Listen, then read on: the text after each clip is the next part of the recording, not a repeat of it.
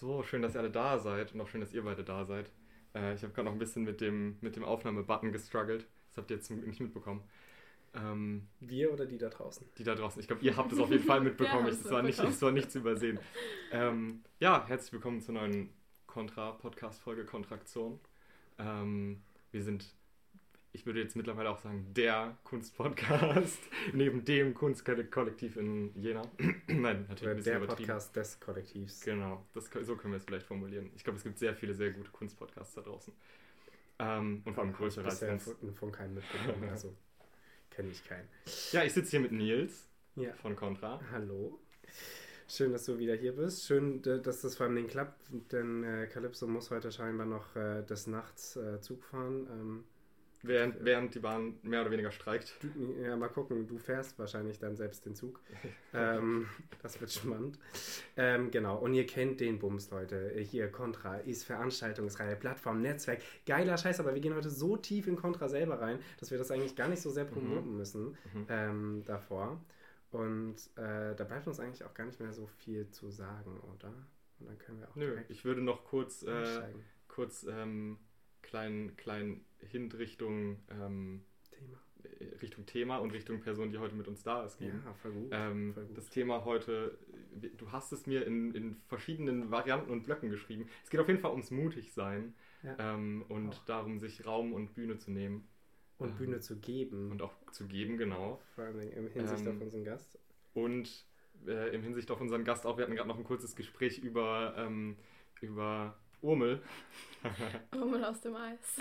und über, ähm, warum man eigentlich Schweine Wutz nennt oder warum Schweine in Kinderbüchern und Serien so oft Wutz genannt werden. Und dann haben wir mal kurz gegoogelt und äh, das Wissen will ich euch nicht vorenthalten.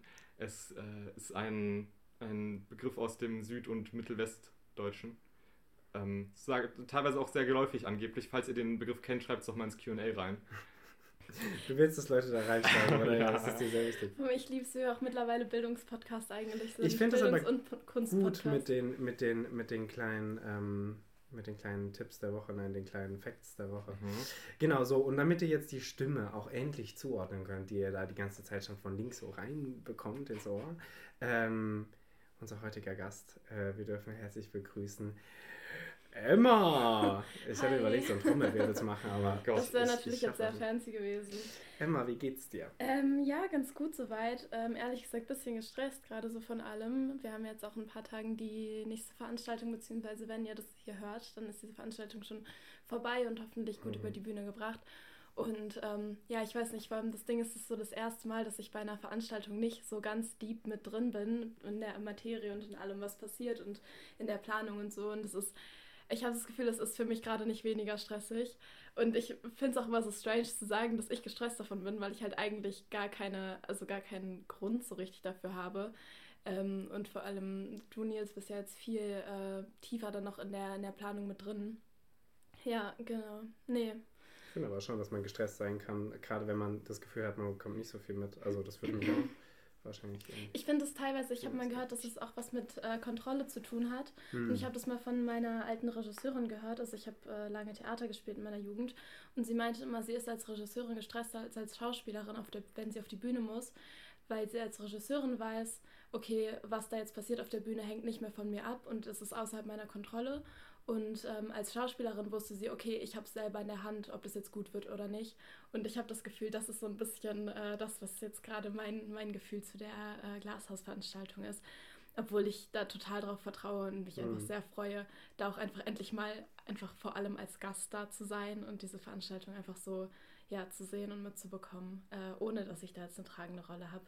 Ich glaube, es ja. ist vor allem ähm, auch so ein Ding von, von Kontrolle und Verantwortung. Also gerade in so einer leitenden Position oder tragenden Position hat man ja trotzdem sehr viel Verantwortung, aber dafür halt weniger Kontrolle. Mhm. Und ich glaube, dass das gerade das ja. ist, was dieses Gefühl auslöst. Ja, das stimmt. Hm. Das trifft sehr gut tatsächlich, ja. Ähm, ich würde sagen, wir steigen mal direkt ein. Ich ähm, habe übrigens mir nochmal überlegt beim Hören der letzten Folge, ich habe mal quer reingehört, dass wir eigentlich die Personen, die hier sind als Gast, ähm, wenn sie es nicht selber tun, ankündigen, als was sie denn machen. Also ja. vielleicht weniger, ähm, was, sie, was sie neben dem äh, künstlerischen Dasein tun, weil das ist wahrscheinlich momentan nicht, nicht so relevant, aber was Emma denn macht und Emma, was machst du denn künstlerisch? Was ich denn so mache? Ähm, ja, also so mein, meine Hauptkunstrichtung, würde ich sagen, ist auf jeden Fall das Schreiben. Das ist so ein bisschen das, womit ich auch so groß geworden bin und das, was ich halt irgendwie schon so immer mache. Immer wenn mich Leute fragen, wann ich angefangen habe zu schreiben, finde ich es voll schwierig, das einzuordnen, weil ich mir so denke, okay, so seit ich schreiben kann irgendwie. Und das ist jetzt irgendwie sowas, was mich halt mein Leben lang so begleitet hat. Und ähm, genau, was auch so das ist, wo ich mich jetzt so am meisten äh, orientiert habe äh, in meiner Kunst, also am, am, Schreiben und an Texten und an Poesie und an, an äh, Erzählungen und Essays. Und ähm, ja, genau. Beantwortet das die Frage? Das beantwortet sie sehr gut und äh, ich äh, glaube, dass da die HörerInnen dem auch folgen konnten. Und neben Contra auch regelmäßig auf der Lesebühne zu sehen. Ja, genau, stimmt. ähm, Im MVZ Wagner, bei der Lesebühne Blattgold bin ich dabei. Ähm, genau, soll ich jetzt noch sagen, was ich bei Contra mache oder sollen wir es erstmal beim Schreiben belassen? So du kannst. Es ist eigentlich, ich meine, es ist schon, es erklärt sich eigentlich ja, sehr durch den ja, Text. Ja. ja, und auch durch das, was wir jetzt gerade schon besprochen haben. Dann Bühne frei, würde ich sagen, oder?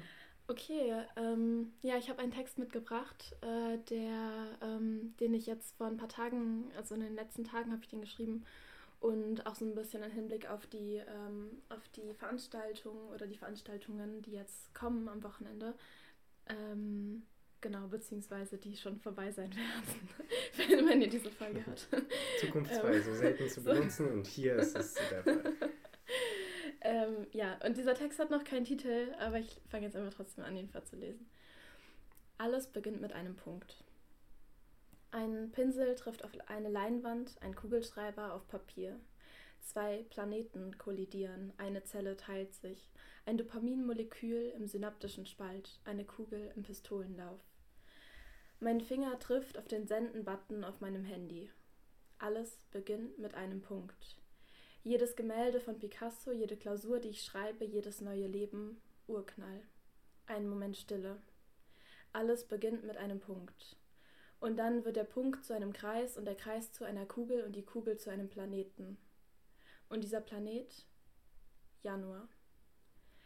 Ich vermisse die Kunst in meinem Leben, aber ich bemerke es gar nicht so richtig zwischen Skripten und vollgepackten Wochenplänen. Ich bin gerade Single geworden und die Prüfungsphase kickt.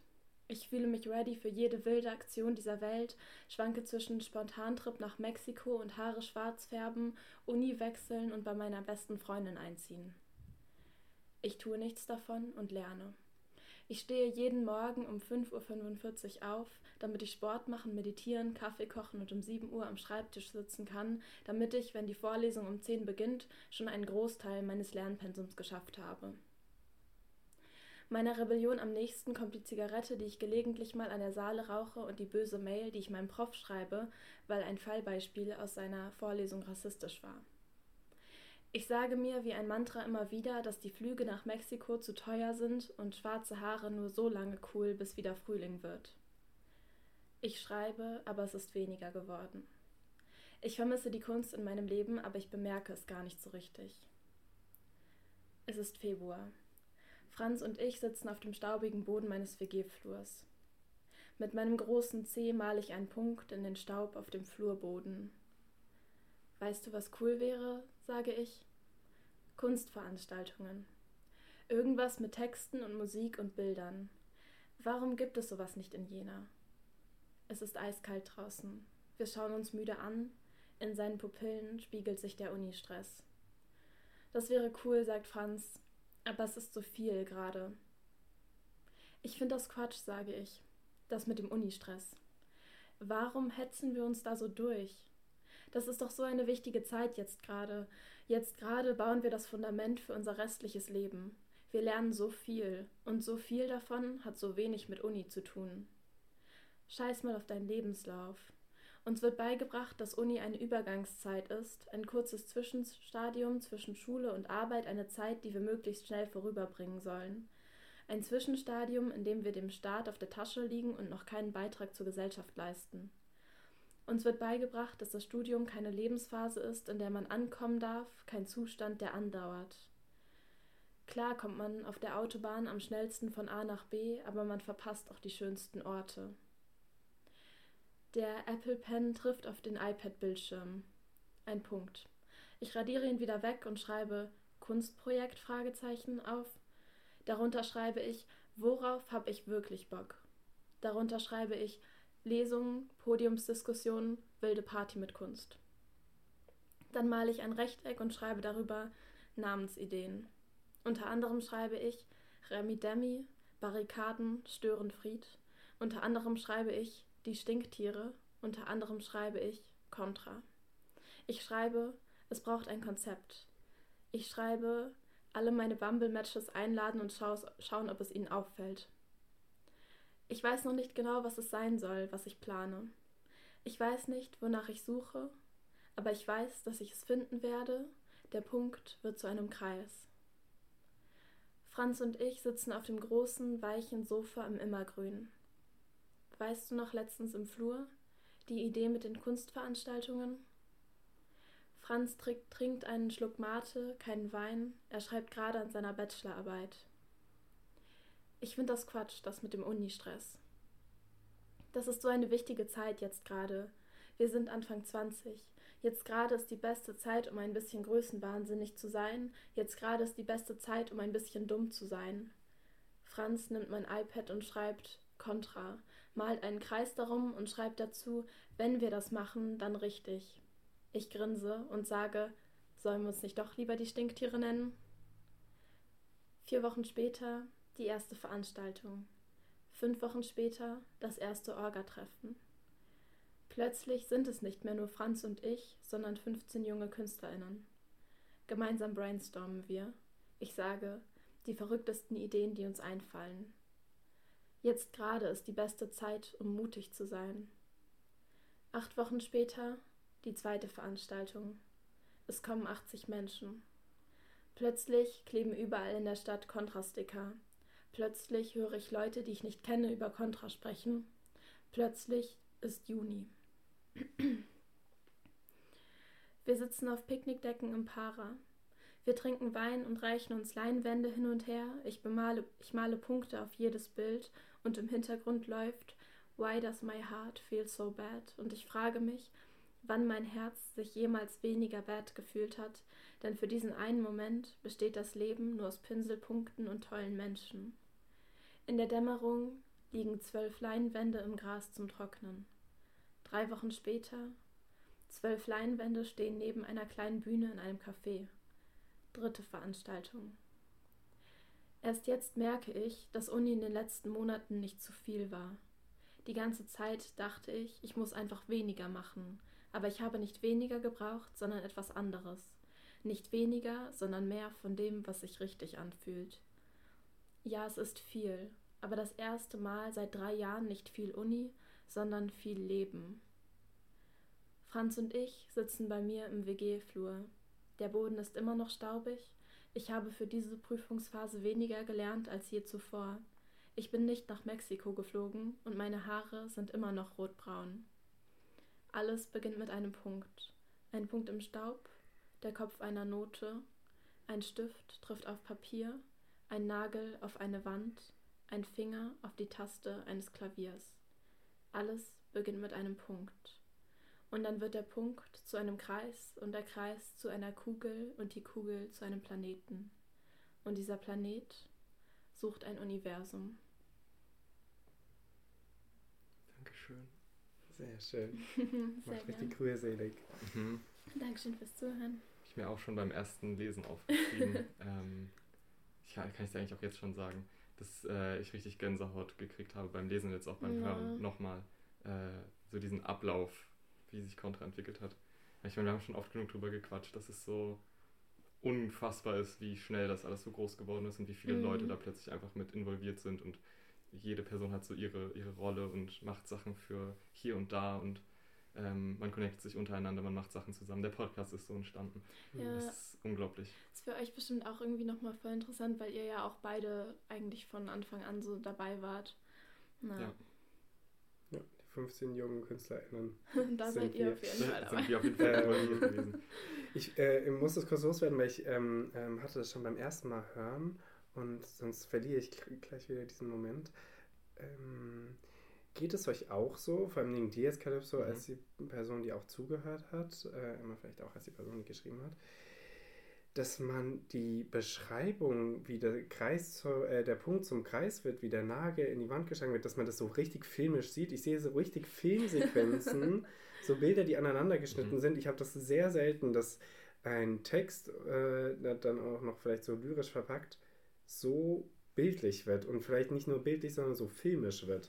Dass man ganz viele Sequenzen wirklich wie in einem kleinen Film vor seinen Augen sieht. Also ich könnte mir richtig gut vorstellen, wie man das zu einem Promo-Film verarbeiten könnte. Ähm, ja, ich habe das bisschen bei dem Punkt, äh, bei, bei, der, bei der Stelle mit dem Punkt, der zum Kreis, der zur Kugel, der zu einem Planeten genau. wird. Ich finde, das, das hat so äh, voll die Assoziation in meinem Kopf von so Animation. Also als würde das jemand animieren, wie jemand so einen Punkt malt und dann wird es plötzlich ein Kreis und dann entwickelt mhm. der sich so richtig 3D zu einer Kugel ja, und dann wird es ja, so richtig genau ein Planet so. und so und der dann zoomt es so raus und dann ist dann so das Universum. Das klingt auf jeden Fall, als würdest du bald einen Film drehen können. nee, auf gar keinen Fall. Ich kenne mich leider nicht mit Animationen aus. Ähm, Meldet euch, wenn ihr euch mit Animationen auskennt. ich kenne tatsächlich, also meine Mitbewohnerin könnte da vielleicht was hm. tun. Müssen wir nochmal drüber quatschen. Ich weiß nicht, ob das immer die gleiche ist, aber es ist bei Calypso immer ja. meine Mitbewohnerin. Ja, immer eine die, Mitbewohnerin. die Mitbewohnerinnen sind irgendwie, können irgendwie alles. ähm, ich habe auch noch einen, ich verliere ihn sonst Gedanken. Ja, unbedingt. Ja. Äh, und zwar, den habe ich mir nicht, nicht mit aufgeschrieben, mir ist jetzt beim Hören nochmal viel mehr aufgefallen als beim Lesen, dass diese Rahmung so unfassbar schön ist.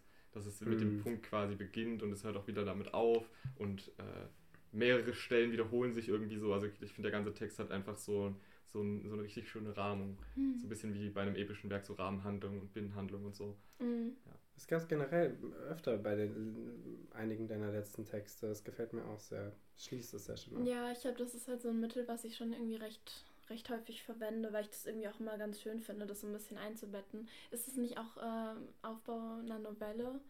Ich glaube, eine Novelle ist doch sein, auch ja. so aufgebaut, dass quasi immer, also quasi am Stimmt. Anfang und am Ende immer ein, also quasi wiederkommende Motive oder wie, mhm. wiederkommende Handlungsstränge ist so. gibt. Ja. ja. ja.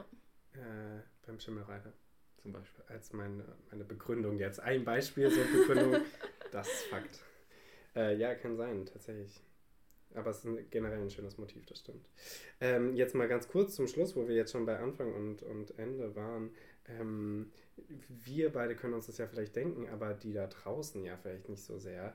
Ähm, inwiefern sucht denn dieser Planet sein Universum? Soll ich das jetzt beantworten? Ja, unbedingt. Und hol die Leute ab.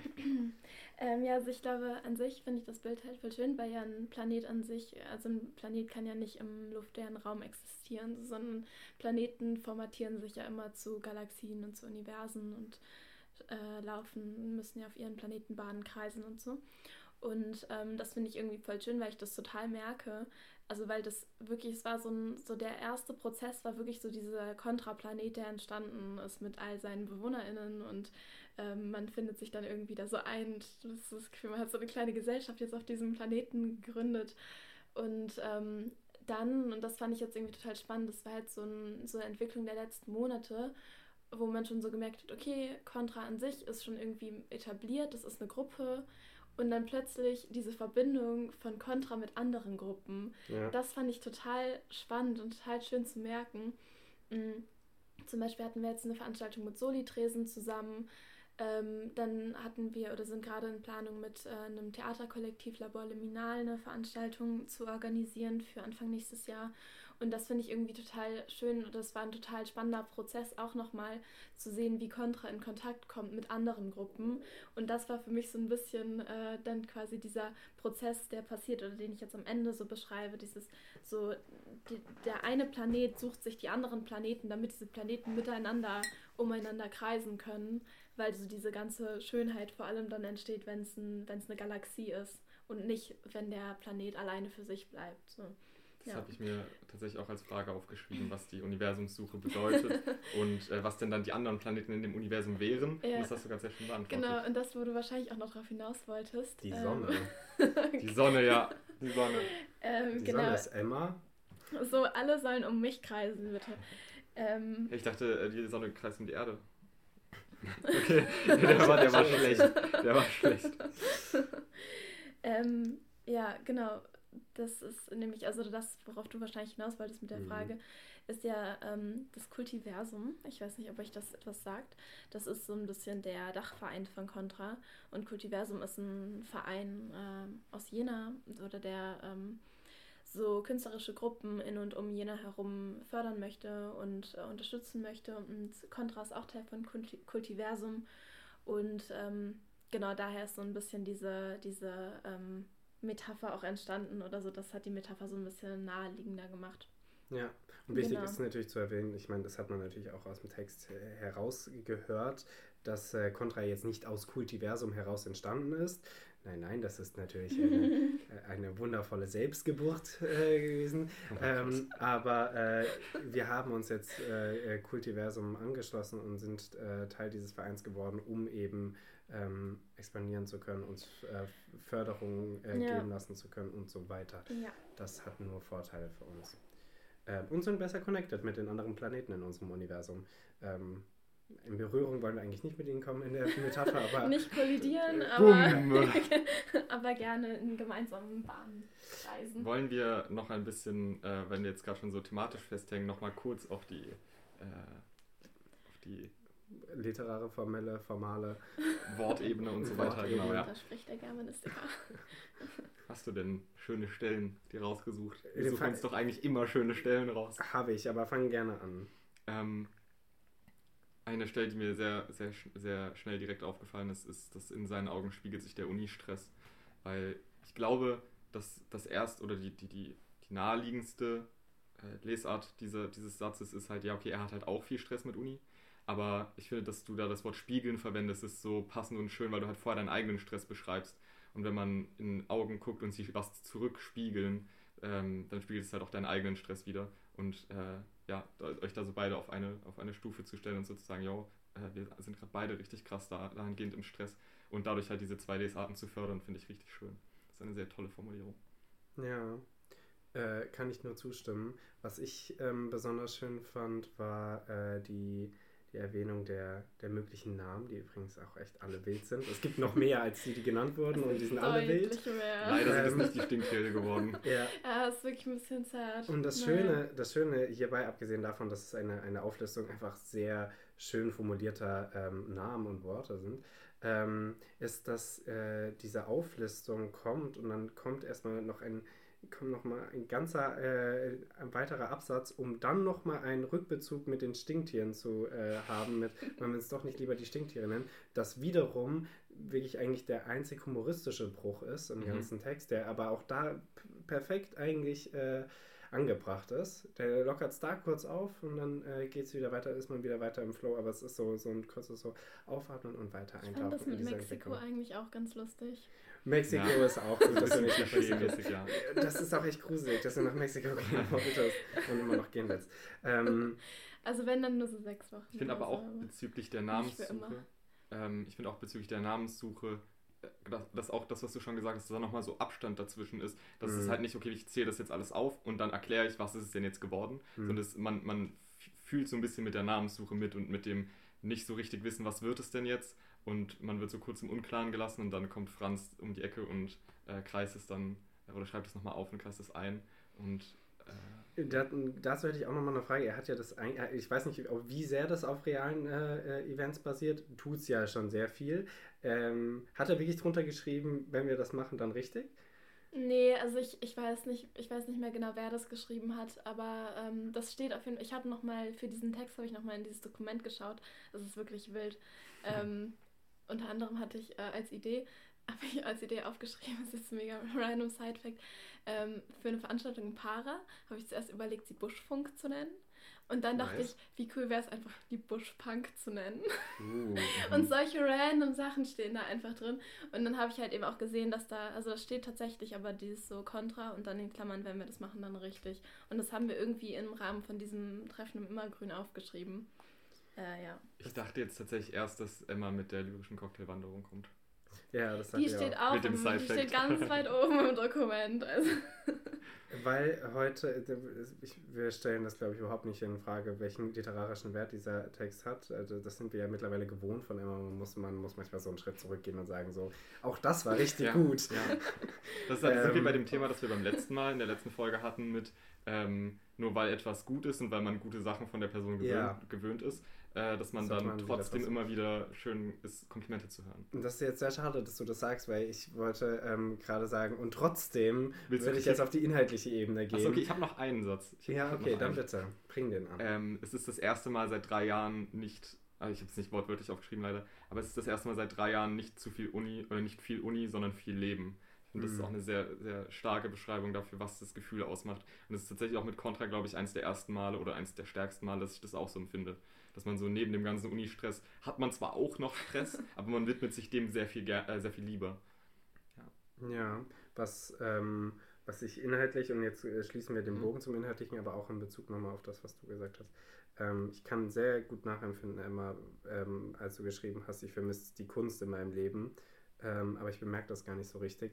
Ich hatte. Äh, Jetzt haben wir ja eine Veranstaltung und ich bin momentan sehr im Stress. Ich habe äh, ein neues Studium angefangen und sehr viele verschiedene Semester in eins gepackt. Ähm, das, das kann man als, als, als fragwürdig dahinstellen. Auf jeden Fall habe ich das erste Mal ähm, wieder größer Kunst gemacht jetzt am Wochenende.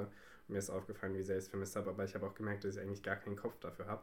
Und ich weiß, dass ich das auch in den nächsten Monaten und vielleicht auch Jahren nicht so großartig haben werde den Luxus der, der, der letzten Jahre, der ist da äh, jetzt verschwunden gegangen. Deswegen kann ich sehr gut nachvollziehen, was du da empfunden hast und freue mich umso mehr für dich, dass es jetzt wieder ähm, mehr Leben ist und mehr Kunst.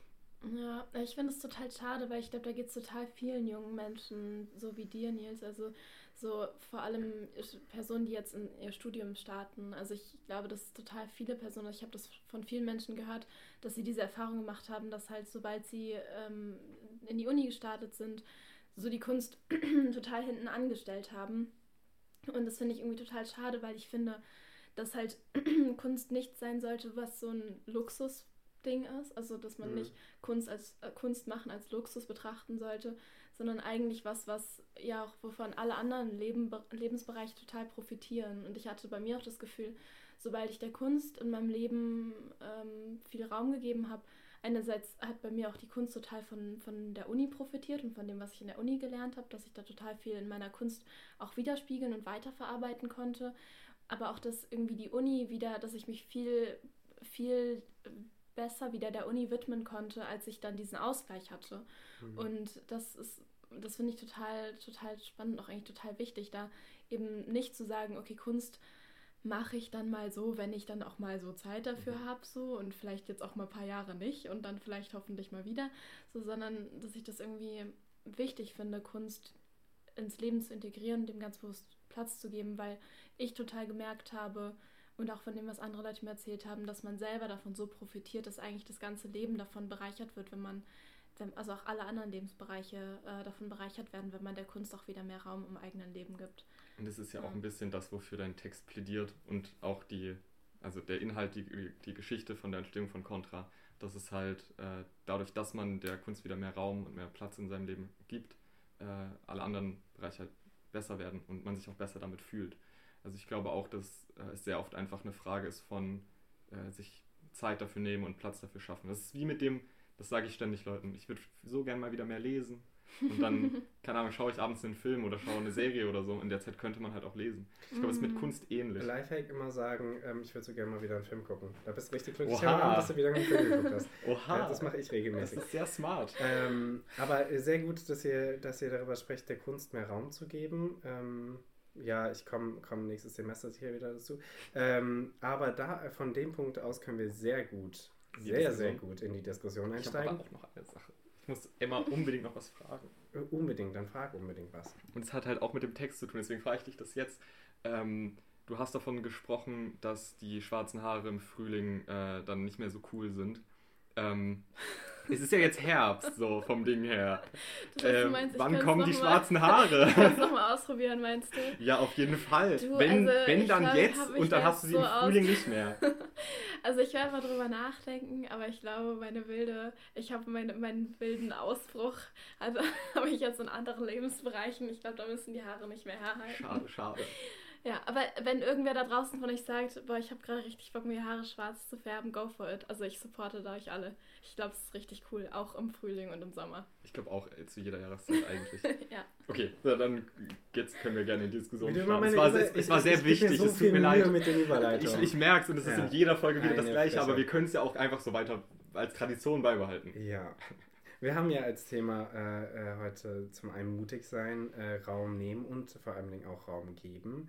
Ähm, und da äh, liegt es natürlich auf der Hand, dass wir über Contra sprechen und inwiefern Contra natürlich eine, eine Bühne bietet und äh, was Contra für eine Bühne ist.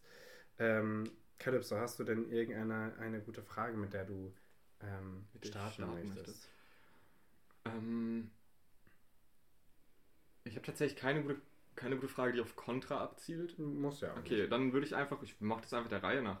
Ähm, ich würde gern wissen, was eurer Meinung nach denn mutig sein bedeutet und äh, ob mutig sein irgendwie immer damit verbunden ist oder ob man das so in der Gesellschaft irgendwie so sich antrainiert hat, dass man mutig sein verbindet mit irgendwas Neues machen oder Veränderungen provozieren oder ob mutig sein vielleicht auch in irgendwelchen in anderer Hinsicht existieren kann. Ja, bitte. Darf ich was dazu sagen? Natürlich, Ich hab, ähm, deswegen bist du da. Ich weiß ehrlich gesagt nicht mehr genau, woher diese Story kommt, aber ich habe mal ähm, die Geschichte gehört. Ich glaube, das war von einer äh, Kinder- und Jugendtherapeutin. Und sie hat ähm, mit einem Kind darüber gesprochen, was bedeutet mutig sein. Und das Kind hat gesagt, mutig sein bedeutet keine Angst zu haben. Und dann Mhm. hat sie nochmal nachgefragt.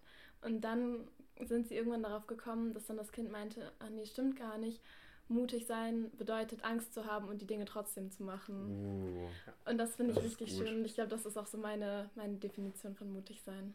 Hätte ich genauso gesagt. das ist richtig ja. gut, das nehme ich mir mit. Ähm, Bisschen, bisschen sokratisches Gespräch, so wie es wirkte Ja. gerade. es, es, es braucht auch auf jeden Fall da keine, keine gesellschaftlichen Konventionen brechen. Es muss nichts mit anderen Menschen zu tun Mhm. haben. Mutig sein hat eigentlich in der Regel erstmal nur was mit dir zu tun und kommt aus dir heraus, dass du über deine Blockaden springst und das, was dich zurückhält. Aber dann ist es in, in gewisser Art und Weise trotzdem meistens an Veränderungen geknüpft. Ja, persönlich, aber Ja, erstmal ja. vom Ja. Finde ich gut, finde ich eine gute Frage. Ist- mei- meine Frage ist äh, tatsächlich auch schon beantwortet worden davor, das finde ich ein bisschen schade. Ähm, wie balanciert man Kunst und anderes? Ähm, Mhm. anderes sei äh, das restliche Leben. Ich wollte, äh, ich hatte erst überlegt, ob ich das langweilige Leben schreibe oder das normale Leben. Habe es dann gelassen und anderes geschrieben. Ähm, aber das könnten wir vielleicht trotzdem nochmal in Bezug auf die Bühne ähm, besprechen Mhm. oder diskutieren. Ähm, wie viel Zeit meint ihr denn, muss man mit sich bringen, damit man eben auf die Bühne kommt? Wie viel Stress muss man sich da machen? Wie viel Energie stecke ich vielleicht auch im, beim Thema mutig sein Mhm. hinein, damit ich eben meine Blockaden, vielleicht auch meine Ängste überwinde, um eben auf einer Bühne zu stehen? Wie, wie hoch sollte diese Priorität sein? Wie balanciere ich also Kunst und, und das restliche Leben? Mm, Also ich glaube, dass es total individuell ist. Also ich glaube, dass es da keine Faustregel gibt und ich finde jetzt sozusagen, okay, mindestens zehn Stunden die Woche solltest du dir aber nehmen für deine Kunst. Ist so ein bisschen, also Aber dann sag ich, gern, finde was du machst, also wenn es individuell ist. Ja, also ich glaube, ich höre einfach ganz, ganz doll in mich rein und ich glaube halt so, wenn man wirklich da auf sich hört und wenn man wirklich halt ähm, versucht bei der eigenen Intuition zu bleiben, dann wird sich die Kunst auch den Raum nehmen, den sie haben möchte. Und zwar genau den Raum, den sie auch braucht in deinem Leben. Und ich glaube, man spürt es ganz, ganz doll, ähm, wenn man da halt in sich reinhorcht und wenn man da ein Gespür für entwickelt, dann, dann weiß man das intuitiv oder hat dann einfach ein Gefühl für, ob es gerade stimmig ist oder nicht.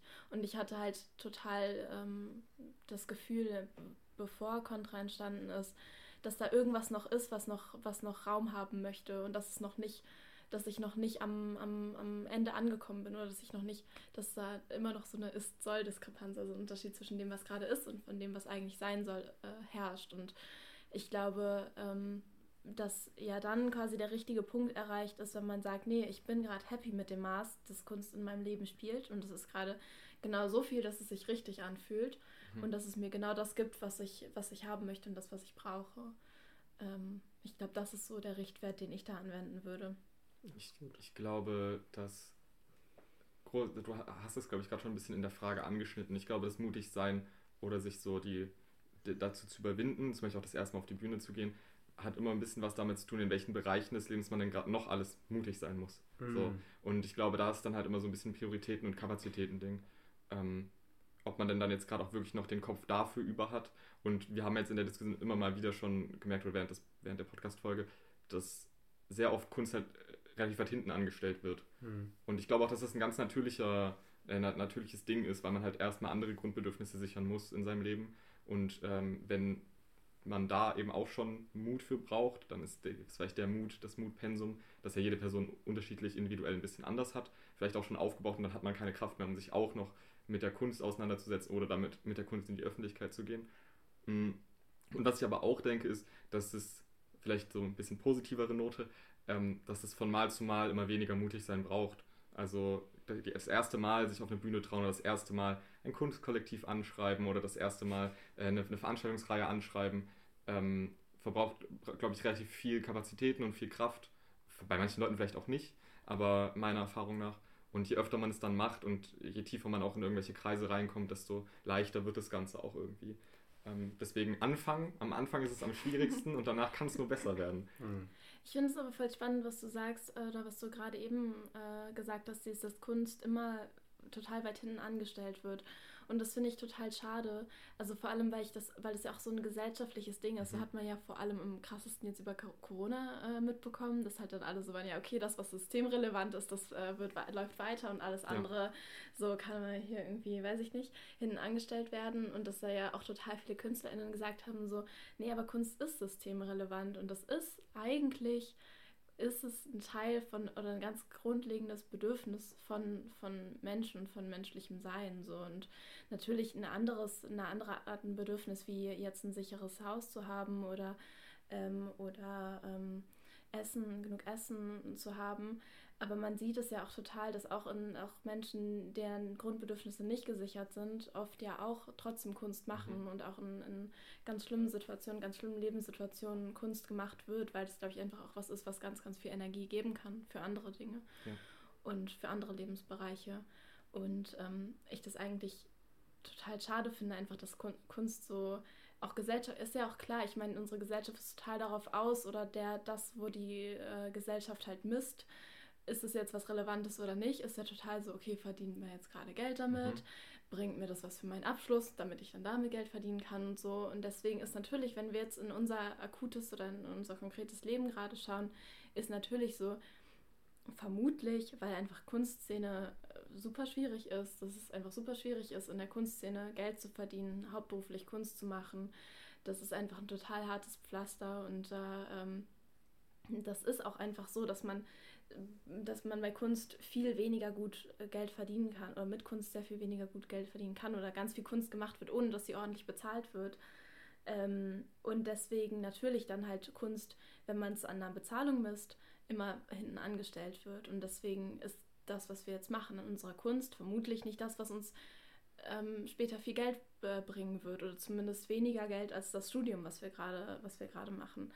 Und ähm, das finde ich aber halt total schade, oder würde ich einfach total zu plädieren, dass nicht so stark, also die, die Priorisierung der Tätigkeiten in unserem jetzigen konkreten Leben, wie viel widmen wir uns welchen Bereichen, nicht ganz so klar daran festzumachen, wie die Gesellschaft das bewertet mhm. und nicht zu sagen, okay, ich widme jetzt, je mehr Geld ich später mit den Sachen bekomme, desto mehr Zeit widme ich dem jetzt. Mhm. So, weil ich finde, das ist irgendwie eine, das finde ich total schade. Und ich finde, in dieser Priorisierung geht ganz, ganz viel an Lebensfreude und Lebensinhalt und Lebenssinn verloren. Das ist aber auf jeden Fall, also mehrere Ergänzungen, das ist auf jeden Fall ein gesellschaftliches Problem, auch schon eins, was natürlich schon länger besteht. Ähm, das funktioniert nämlich nur dann, wenn man das ganze Leben der Kunst widmet. Und dann kannst du auch nur Glück, wenn es wirklich funktioniert. Es gibt irgendwie das Zitat von, von äh, Tucholsky, was ich irgendwann mal umgewandelt habe. Der meinte ähm, in irgendeiner seiner Romane am Anfang, ich äh, betrüge jede Frau mit meiner Schreibmaschine. Mhm. Ähm, bei mir war es halt andersrum. Und äh, Ich, wow. äh, ich habe, ich habe äh, festgestellt, dass, es, dass ich mir vorstellen kann, dass es bei ihm wirklich so war. Keine Ahnung, Kafka auch, der, auf, äh, der mhm. ja irgendwie tagsüber gearbeitet hat, nachts geschrieben hat und das auf seine Gesundheit äh, dann sich doch wirklich sehr ausgewirkt hat. Fatal. Ähm, dass wenn man dann irgendwie doch der Kunst eine so hohe Priorität zuschreibt, dass man dann äh, selbst trotzdem drunter leidet. Und das, da muss man auf jeden Fall ähm, weil sich da gesellschaftlich wenig ändern wird, muss man aber irgendwie Institutionen einrichten, die sich genau um solche Bedürfnisse dann kümmern. Wenn Menschen eben das zu einer solchen Priorität machen, dass sie in der Hinsicht dann auf jeden Fall unterstützt werden. Übrigens, und nochmal eine Ergänzung, äh, jetzt habe ich nämlich auch meinen Kunsttipp für nachher und ich freue mich richtig. ähm, äh, Corona ist ein echt lustiges Beispiel, also für viele KünstlerInnen nicht, aber ähm, ist ein gutes Beispiel, äh, ist paradox die Kunst wurde unfassbar schlecht, auf jeden Fall in Deutschland, aber auch in anderen Ländern unterstützt und Künstler.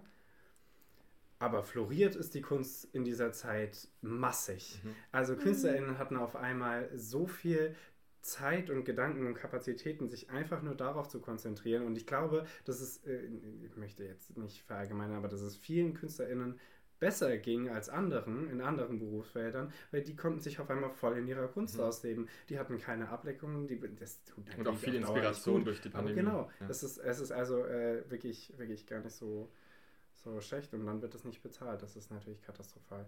Ja. Ich glaube, was ich noch gerne zu den äh, Bedürfnisgruppen sagen möchte, die du genannt hast, ähm, ich glaube, da gibt es irgendwie so eine Theorie, ich kenne das auch aus der Philosophie, aber ich komme leider gerade nicht drauf, von wem das das erste Mal aufgestellt wurde, dass es halt so verschiedene Bedürfnisgruppen gibt und äh, Kunst, Kultur, Literatur und so weiter äh, steht halt relativ weit unten in der Priorisierung. Ähm, das heißt, man braucht erstmal gesicherte andere äh, Bereiche dafür. Und ähm, ich glaube, dass es nicht nur so ist, wie du gesagt hast, dass ähm, Menschen in schlechten Sit oder in, in anstrengenden Lebenssituationen, in denen quasi andere Bedürfnisse nicht gedeckt sind, trotzdem noch Kunst machen, ähm, ich glaube, das trifft auf jeden Fall zu. Ich meine, diese, diese Beispiele kennen wir alle, haben wir vielleicht sogar teilweise auch schon selber erlebt. Aber es ist auch andersrum so, dass wenn alle anderen Bereiche gut gedeckt sind und trotzdem die Kunst aus irgendeinem Grund fehlt, ob man sie jetzt selber produziert normalerweise und irgendwie eine Schreibblockade hat oder was auch immer, oder ob man äh, sie nur konsumiert und in dem Fall halt dann trotzdem das Bedürfnis nach Kunst deckt, ähm, dass auch voll viele Leute einfach ein, ein gutes Leben führen im Sinne von äh, alle anderen Bedürfnisse sind gedeckt, aber sie trotzdem kein glückliches Leben führen, weil ihnen eben dieser, dieser, ja. dieses, dieses Bedürfnis fehlt. Und deswegen finde ich, dass diese klassische Priorisierung auch gar nicht so krass zutrifft immer, weil man es halt dann doch einen größeren Stellenwert haben kann, als man es eigentlich denkt.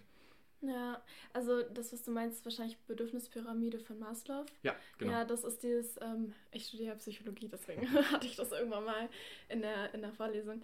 Und ähm, genau, das ist quasi so, das Prinzip davon ist, dass quasi unten steht, glaube ich, ähm, Grundbedürfnisse, Essen, äh, sichere Wohnung und so weiter, dann soziale ja. Bedürfnisse und äh, genau, dann baut sich das immer weiter auf und ganz oben sind die Selbstentfaltungsbedürfnisse. Äh, und es wurde aber auch erwiesen, dass das Quatsch ist, diese Priorisierung mhm. und das anscheinend auch ursprünglich gar nicht so von ihm gemeint war, dass man äh, immer das Unterste erfüllt haben muss und dann kann man das darüber liegen und dann mhm. das darüber liegende und so. Genau, also das ist eigentlich eher genauso ist, wie du das gerade beschrieben hast. Ja. Dass ähm, auch Grundbedürfnisse, also dass nur weil die Grundbedürfnisse gedeckt sind, heißt es das nicht, dass man auch glücklich ist. Ja. ja.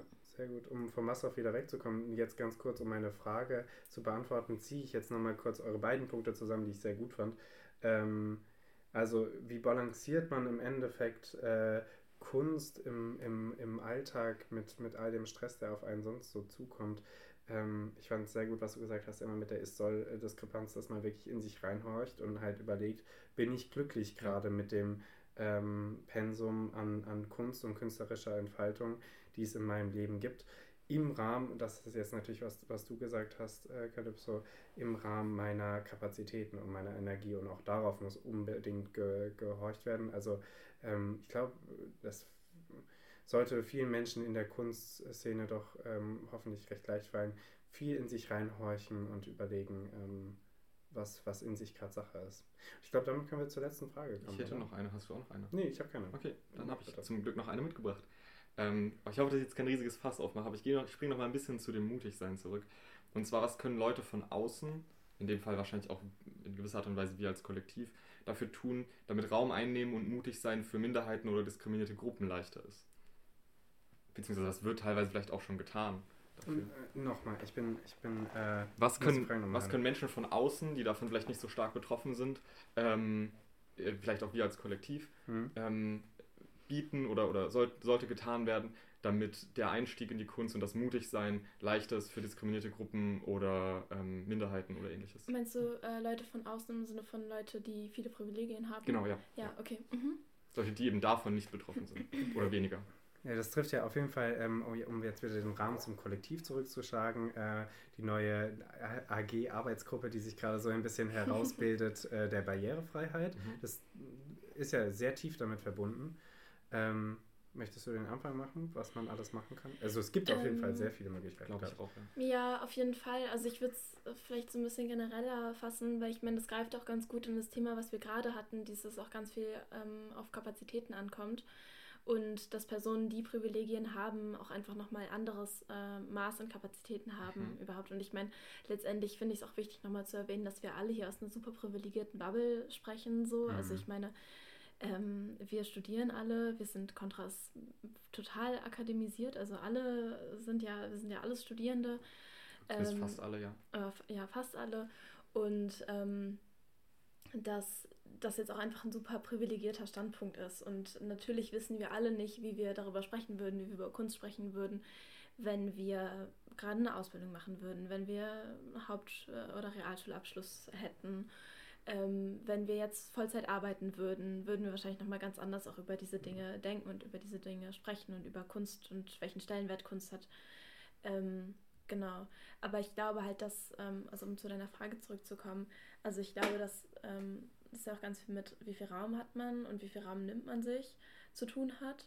Und ich finde es eben total wichtig, ähm, so dass halt, wenn man, wenn man weiß, okay, ich habe gerade die, die Kraft und die Kapazitäten, mir Raum zu nehmen, diesen Raum dann nicht zu behalten, sondern ihn noch abzugeben mhm. und halt möglichst an Personen, die von sich aus, das aus welchen Gründen auch immer, seien es strukturelle Benachteiligungen ähm, oder ähm, was auch immer, also dass man dann diesen Menschen, die diesen Raum nicht haben oder nicht bekommen, ähm, diesen Raum auch, auch weitergibt. Und ich meine, das ist ja letztendlich, macht Contra das ja schon sehr, dadurch, dass Contra einfach eine Bühne bietet, für die total niedrigschwellig ist, für alle Personen, die da Lust drauf haben und die diese Bühne gerne ergreifen äh, möchten. Ähm, ja, genau. Vor allem explizit auch NewcomerInnen, also Menschen, ja. die einfach keine Bühnenerfahrung haben. Mhm die ähm, vielleicht an, in, an anderen Stellen hinten überfallen würden. Das auf jeden Fall ähm, ist äh, nicht das Mindeste. Ich finde, da macht Contra schon was, was sehr Tolles, aber es braucht auf jeden Fall, jetzt äh, bei deiner Frage fällt es mir nochmal auf und vielleicht zieht es auch darauf ab, es braucht nochmal ein explizites Abholen von Menschen aus Randgruppen mhm. halt. Und da kann man sich wirklich überlegen, also ich meine, äh, die meisten von uns bei Contra oder viele von uns bei Contra sind jetzt gerade ein bisschen gestresst mit äh, vielen Themen, die innerhalb des Kollektivs gerade anstehen. Ähm, aber da braucht es auf jeden Fall eine Gruppe, die sich überlegt, ähm, wo man hingehen kann. Dass man nämlich eben überlegt, äh, okay, wir ähm, geben jetzt einen Workshop bei einer Hauptschule, bei einer Realschule, mhm. ähm, bieten, versuchen, ein, also ich meine, das ist ja uns grundsätzlich auch wichtig. Wir haben es bisher nur noch nicht zur Priorität gemacht, aus der Bubble herauszutreten, unter anderem auch aus der Altersbubble herauszutreten. Mhm. Gab ja schon Vorschläge, an Schulen zu gehen, zum Beispiel, wie mhm. halt Hauptschule. Ähm, und ich glaube, das muss aktiver in die Hand genommen werden, weil es ist genauso wie Emma äh, gerade sagt, also die, ähm, die privilegiert sind, auch wenn es sich manchmal gar nicht so anfühlt, ähm, sind wir sowieso auf jeden Fall alle und ähm, wir sind die, die, die mehr Kapazitäten haben und die mehr Energie haben und die mehr Ressourcen haben und die gilt es eigentlich tatsächlich dann ähm, gut zu verteilen und zur Verfügung zu stellen. Ja, und ich finde es auch einfach total wichtig und da möchte ich euch alle, auch die ihr jetzt zuhört, auch nochmal ermutigen, also gerne auf uns zuzukommen, aber auch einfach ähm, generell ähm, möchte ich euch total ermutigen, mutig zu sein und euch auch Räume zu nehmen, ähm, entweder euch Räume zu machen oder Räume, die da sind, einzunehmen, weil ich glaube, das ist auch einfach was, wo man total, ähm, wo man teilweise total gehemmt ist, also vor allem, wenn man aus, aus irgendeiner marginalisierten Gruppe ist ähm, und einfach viel auch strukturelle Benachteiligung erfährt, dass man einfach oder dass auch einfach sehr einem vermittelt wird, so okay, deine Perspektive wird hier nicht so viel gezeigt, ähm, du siehst dich selber nicht repräsentiert Mhm. auf Bühnen, du siehst dich in den Medien nicht repräsentiert und so weiter oder weniger repräsentiert, dass ähm, ich das aber total wichtig finde, dass, ähm, dass sich das ändert oder dass sich das einfach jetzt nach und nach oder irgendwie etwas zu, dem, zu diesem Prozess beizutragen, dass sich das verändert und ähm, einfach weil das total wichtig ist. Also dass einfach eure Perspektiven total wichtig sind, auch dass diese Perspektiven auf Bühnen gespiegelt werden und auf Bühnen gezeigt werden und dass ihr letztendlich ja selber auch die Repräsentantinnen sein könnt, die ihr eu- euch vielleicht Mhm. gewünscht hättet in jüngeren Jahren oder die ihr euch jetzt gerade äh, wünschen würdet. Und ähm, ich finde es total wichtig, einfach so ähm, ja, Bühnen und das ähm, Lautsein und das Raum nehmen nicht den Menschen zu überlassen, die das sowieso schon die ganze Zeit tun und ähm, da einfach, soweit es geht und soweit eure Kapazitäten das zulassen ähm, und soweit eure Umstände, Lebensumstände, was auch immer das zulassen, einfach da ähm, ja, Aktiv zu werden. aktiv zu werden und nicht zu zögern und sich nicht zurückzuhalten. Voll gut. Eine, eine ganz wichtige äh, Erweiterung noch, dass es eben nicht nur die Bühne ist, sondern generell euer künstlerisches Mhm. Schaffen. Ja, So war ja der ursprüngliche Kontragedanke auch. Wir sind ja auch, ähm, wir sind ja ein Kollektiv und eben nicht nur Veranstaltungsreihe und unterstützen uns ja gegenseitig. Und das äh, trifft wieder den Punkt mit dem Workshop, den ich mir mal ausgedacht habe, mit dem zusammen mutig sein und die Sachen endlich in die Hand zu nehmen, die man die ganze Zeit aufschiebt. Das trifft das ja auch. Das heißt, es, äh, ihr müsst nicht abgeschreckt sein von, ähm, okay, bei Contra gehe ich auf die Bühne, sondern ihr könnt euch einfach künstlerisch ganz frei Ja. entfalten mit uns. Das ist eine sehr gute, sehr gute Ergänzung. Ähm, ich würde gerne noch was sagen zu dem, zur Repräsentation und zu Privilegien, ähm, was ich mir gerade so gedacht habe, als ich euch beiden zugehört habe und was ich mir auch schon gedacht habe, als ich die Frage formuliert habe natürlich. Ähm, ich glaube gerade das mit dem repräsentiert sein und sich repräsentiert fühlen ist ein ganz, ganz wichtiger Punkt und ähm, da ist es dann halt auch wichtig, dass, dass äh, andere Personen, eben die in diesen Bereichen vielleicht privilegierter sind, ähm, dafür, dafür dann auch diesen Raum schaffen, abgeben. Und obwohl ich glaube, dass man manchmal auch, wenn man selber äh, in bestimmten Situationen nicht so privilegiert war, nimmt man es manchmal ähm, auch nicht unbedingt positiv wahr. Deswegen finde ich, sollte es immer ein Austausch sein mit den jeweiligen Personen, die es betrifft. Ähm, wenn einem dann quasi irgendwie so Raum zugeworfen wird, ähm, weil das manchmal auch so ein bisschen von oben herab wirken kann. Ähm, aber wenn man es mit einer guten Intention macht, es gut verpackt und wie gesagt im Austausch miteinander ist und es nicht einfach nur ein hier, äh, kommt doch mal bitte, ist. Und ähm, vor allem nicht selber sich dann die Lorbeeren so dafür Genau. einzuheimsen. Also so, weil das finde ich irgendwie immer total schwierig, wenn das jetzt so ein Ding ist, so ja, ich die Gütige, Ja. keine Ahnung, gebe dir jetzt Ja, meinen heiligen macht, Raum, ja. den ich mir den ich Genau. eigentlich geschaffen habe, aber ich bin so großzügig und gebe ihn dir Ja. jetzt so. Das genau, ist ja das auch war Quatsch. basically ja. der Punkt, den ich ansprechen wollte und gerade nicht so gut ausformulieren konnte wie du, ähm, mit deiner äh, guten Übertreibung. Ähm, und zu den Privilegien dachte ich mir gerade nur noch, ähm, dass es, glaube ich, auch, also dass man vielleicht bei Privilegien auch darauf schauen sollte oder eine Perspektive einnehmen kann, bei der man es nicht ganz so krass schwarz-weiß denkt, ähm, weil Privilegien oftmals auch einfach Privilegien in bestimmten Bereichen sind. Also ich habe auch, äh, ich als nicht-binäre Person, ähm, fühle mich auch oder habe mich auch in bestimmten Räumen manchmal nicht so wohl gefühlt oder sicher gefühlt und war dann auch froh, wenn ich irgendwie noch einmal mehr angefragt wurde von Leuten und äh, auch das Gefühl hatte, okay, ich werde gesehen und ich bin hier sehr willkommen.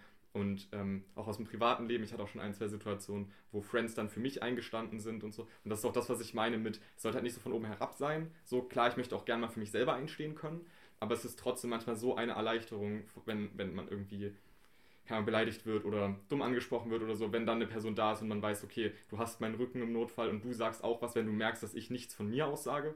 Ich finde, man sollte immer erstmal den Leuten selber den Raum geben, ähm, damit es nicht so bevormundend wirkt. Ähm, aber wenn man dann merkt, okay, die Person steht gerade nicht für sich selber ein, dann kann man unterstützen und dann sollte man auch unterstützen. Ja. Mhm. Sehr gutes Schlusswort. ja. Eigentlich, weil ich glaube, wir können, äh, sprengen sonst wieder den zeitlichen Rahmen doch sehr. Ähm, Genau, ich wollte einen, einen kleinen Aspekt dazu nochmal sagen. Auch so dieses, dass ja dann ähm, Veranstaltungen, man kann ja auch Dinge dafür tun, dass diese Veranstaltungen möglichst ein, ein möglichst safer Space sind. Also möglichst ähm, alles dafür tun, was man tun kann, zum Beispiel durch Awareness und so Ja. weiter, um äh, Ja. jegliche Arten der Diskriminierung zu unterbinden oder einfach eine Anlaufstelle zu bieten ähm, und dann ähm, Möglichkeiten zu haben, dagegen vorzugehen, falls es doch nicht, Ja. äh, also falls man doch irgendwelche diskriminierenden Erfahrungen machen sollte. Weil Ja. gerade das Wort Safe Space gefallen ist. Ich bin auch sehr froh, dass ihr die Frage nicht einfach damit abgefrühstückt habt, dass ihr sagt, ja, Safe Space sein, fertig. Weil die Angst hatte ich auch so ein bisschen. Also ich ging nicht davon aus, dass ihr das tun werdet. Aber ich dachte mir, das ist eine sehr verkürzte Antwort, die man Mhm. darauf haben könnte. Ähm, weil mit einem Safe Space ist es halt nicht getan, sondern es sind genau die ganzen Sachen auch noch wichtig, die wir jetzt davor diskutiert haben und die ihr schon genannt habt. Und sicher noch viel mehr, als wir jetzt äh, hier sagen könnten, aber es sind auf jeden Fall alles äh, Prozesse, äh, die bei uns momentan laufen im Hintergrund, ja. worüber ich auch sehr zufrieden bin. So, ähm, wir schließen hiermit die Diskussion ab und kommen noch zu unserer letzten Rubrik äh, der, des, des, des, kleinen Kunsttipps der Woche. Äh, lassen jetzt, äh, ich glaube, wir machen das traditionsmäßig so, dass wir jetzt immer unseren Gast anfangen. Das ist eine sehr gute Idee. Das können wir jetzt immer machen. Vor allem, wenn sie nicht vorbereitet drüber sind. Nachdenken. Ja. Was ihr, was ihr jetzt gleich für Tipps gibt. Ja, ich habe ähm, hab einen äh, Kunsttipp mitgebracht. Ähm, ich war erst richtig unschlüssig, weil ich hatte zwei, ich habe ich, ich hab so ein bisschen geschwankt zwischen zwei. Ähm, und der erste, also ich nenne jetzt einfach beide. Ähm, das erste war, ähm, ist euch eigentlich aufgefallen, wahrscheinlich nicht, sonst hättet ihr das vielleicht gesagt, dass ja dieser ähm, alles startet mit einem Punkt, alles beginnt mit einem mhm. Punkt, ist ja ein Zitat von Kandinsky. Mhm. Der hat ja ähm, oh. gesagt, everything starts from a dot. Mhm. Und dann habe ich zuerst überlegt, ob ich irgendwas von Kandinsky mitbringe. Und ähm, dann habe ich, war ich ja irgendwie so auf YouTube unterwegs. Und dann habe ich so, ähm, das ist so ein YouTube-Kanal, der nennt sich Bauhaus Motions. Mhm. Und das sind quasi animierte Bilder von Kandinsky, die so mega Guck, krass da haben wir es mit den Animationen. Sind. Ja. ja, ja, wir müssen wirklich mal so was machen. Ja, also es sind so richtig krass so grafische Animationen und das hat mich so voll erinnert an so, kennt ihr diese Videos so von, ähm, so fühlt es sich an, auf LSD zu sein oder so, ja, schau Welt, das, ja. wenn du high bist. Und genau sowas und ich möchte das nächste, also wirklich, es geht an euch alle da draußen raus, bitte äh, schildert mir Erfahrungen, also ähm, wenn ihr das nächste Mal high seid, äh, es soll jetzt kein, kein, kein Aufruf zum ja, High sein. wir sind natürlich Anti-Drogen und so weiter. So, ähm, Kalypso hat es gesagt. Ähm, genau, aber schaut euch bitte dieses Kandinsky ähm, Bauhaus Motion Video an. Mhm.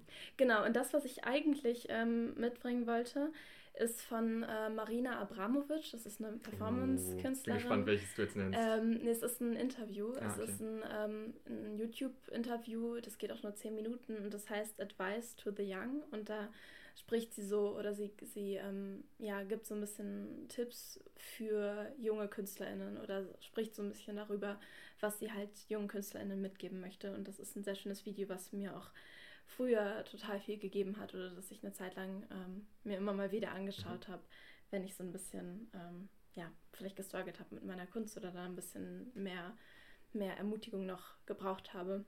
Genau, Advice to the Young von äh, Marina Abramovic auf YouTube. Sehr schön.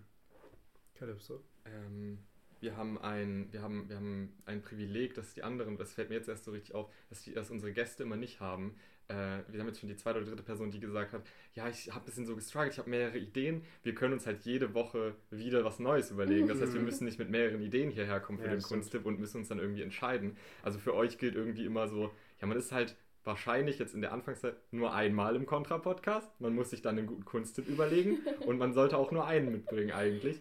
Ähm, und wir haben halt dann auch wieder ein ziemliches Privileg, weil wir sind quasi jede Woche hier in diesem Podcast. Was ist quasi? Wir sind jede Woche, der, ja, das heißt, wir sind jede Woche in dem jeden Podcast. random Kunsttipp, der euch über den Weg läuft, mitbringen. Quasi, ja. ähm, ich habe heute einen Kunsttipp von, äh, der nicht so krass thematisch äh, passt, aber das haben wir ja gerade auch schon gut durch dich abgedeckt. Ähm, ich habe ein neues Album gefunden und gehört von einem, ich weiß jetzt nicht, ob sich die Person damit so wohl fühlt, aber ich würde es einschätzen als so Deutschrap und Gesang. Ähm, Künstler auf jeden Fall. Gleich auf Spotify. Ja, ja. Auf Spotify. Äh, ich bringe irgendwie immer sehr viel Musik mit, ähm, aber wir hatten ja letztens, letztes Mal eine Ausnahme mit einem Text, ähm, den ich übrigens auch nur nochmal empfehlen kann von Lucia. Genau, äh, das Album ist von Kabi, ähm, C-U-B-B-I-E und das Album heißt Im Schatten von Raben. Und ich fand tatsächlich, als das Album jetzt die letzten Tage mehrmals gehört habe, ich finde das Album von vorne bis hinten richtig, richtig gut. Ähm, also falls ihr Fan seid von deutscher Musik und eventuell auch irgendwie ein bisschen Rap-affin, dann eher so neue Generation an Rap, dann hört euch das mal an, das sind sehr schöne Texte. Das ist ein gruseliges, aber auch sehr schönes Bild im Schatten von Raben. Ich bin gespannt, was du davon hältst, wenn du mal reingehört hast. Was ist denn noch dein Kunststück, Nils? Ja, äh, da ich mir schon dachte, dass es bei dir wahrscheinlich Musik wird, ähm, bei Emma konnte ich es nicht einschätzen. Jetzt, wo ich Maria, äh, Marina Abramovic höre, dachte ich mir, ja, passt. ähm, aber habe ich natürlich ähm, ein, ein, ein Kunstwerk, Gemälde kann man es eigentlich nicht nennen, mitgebracht. Ähm, du hast mich jetzt gerade äh, nochmal drauf gebracht, weil wir über Corona gesprochen haben. Ich bin großer Fan von äh, KünstlerInnen, die noch leben, weil man spricht immer so viel über KünstlerInnen, die schon lange tot Mhm. sind und ähm, man gibt eben den aktuellen, die jetzt gerade zu unserer Lebzeit noch da sind, ähm, so wenig Aufmerksamkeit. Und ähm, ich wär, mittlerweile tatsächlich, wenn ich gefragt werde, ähm, wer mein Lieblingskünstler ist, äh, sage ich seinen Namen. Rinus van de Velde. Mhm. Ist 40 Jahre alt, kommt aus Belgien. Und in äh, Brüssel habe ich auch äh, äh, einer seiner größten oder ersten Ausstellungen gesehen. Und das ist aus dem Jahr 2020. Das ist entstanden in einer äh, umfangreichen ähm, Reihe während Corona. Und äh, das Kunstwerk heißt ähm, The Armchair Voyager. Ähm, und äh, guckt euch generell seine Werke an, die sind ganz hervorragend. Das ist äh, aus Kohle auf Leinwand ein riesiges Gemälde, 2,50 Meter auf 1,60 Meter. Ähm, und äh, sie haben ein bisschen Comic-Charakter manchmal. Äh, wirklich äh, sehr empfehlenswert. Also The Armchair Voyager von Rinus van der Velde. Guckt es euch an. Und ich glaube, damit ähm, beschließen wir die äh, Ja. Folge. Wir haben keine Infos. Äh, die äh, coolsten äh, Sachen sind gerade schon passiert. Die nächsten kündigen wir erst in, der nächsten, Folge an. Äh, wer ist unser nächster Gast? Äh, erstmal noch vielen, vielen Dank, dass du da warst, Emma. Äh, Das dass, dass stark du uns, dass Ja, du uns sehr, mit sehr deiner gerne. Anwesenheit beehrt hast und vor allem den, den, den Podcast und den Zuhörerinnen auch Ja, danke schön Ja. für die Einladung. liebend gern. Ähm, genau, nächste Woche kommt Nathalie, richtig? Ja, das sagst du mir. Ja, ich habe, also mit Nathalie ist, glaube ich, alles ausgemacht. Wir müssen nochmal wegen Uhrzeit sprechen. Ja, ja. Okay. Ähm, aber genau, auch eine Person, die bis jetzt äh, einmal, glaube ich, nur auf einer Kontrabühne war, sehr, sehr tolle Musik gespielt hat. Das heißt, wir haben nächste Woche nochmal ein, ein, ein, eine Musikperson da und ihr bekommt was äh, auf die Ohren im musikalischen Sinne. Ähm, genau. Hervorragend. Super, ich freue mich. Dann, Emma, vielen Dank, dass du da warst. Und äh, Wir hören uns Ja. sonst nächste Woche. ihr da draußen habt einen schönen Sonntag und einen guten Start in die Woche und ihr hört uns nächste Woche wieder. Ciao. Tschüss.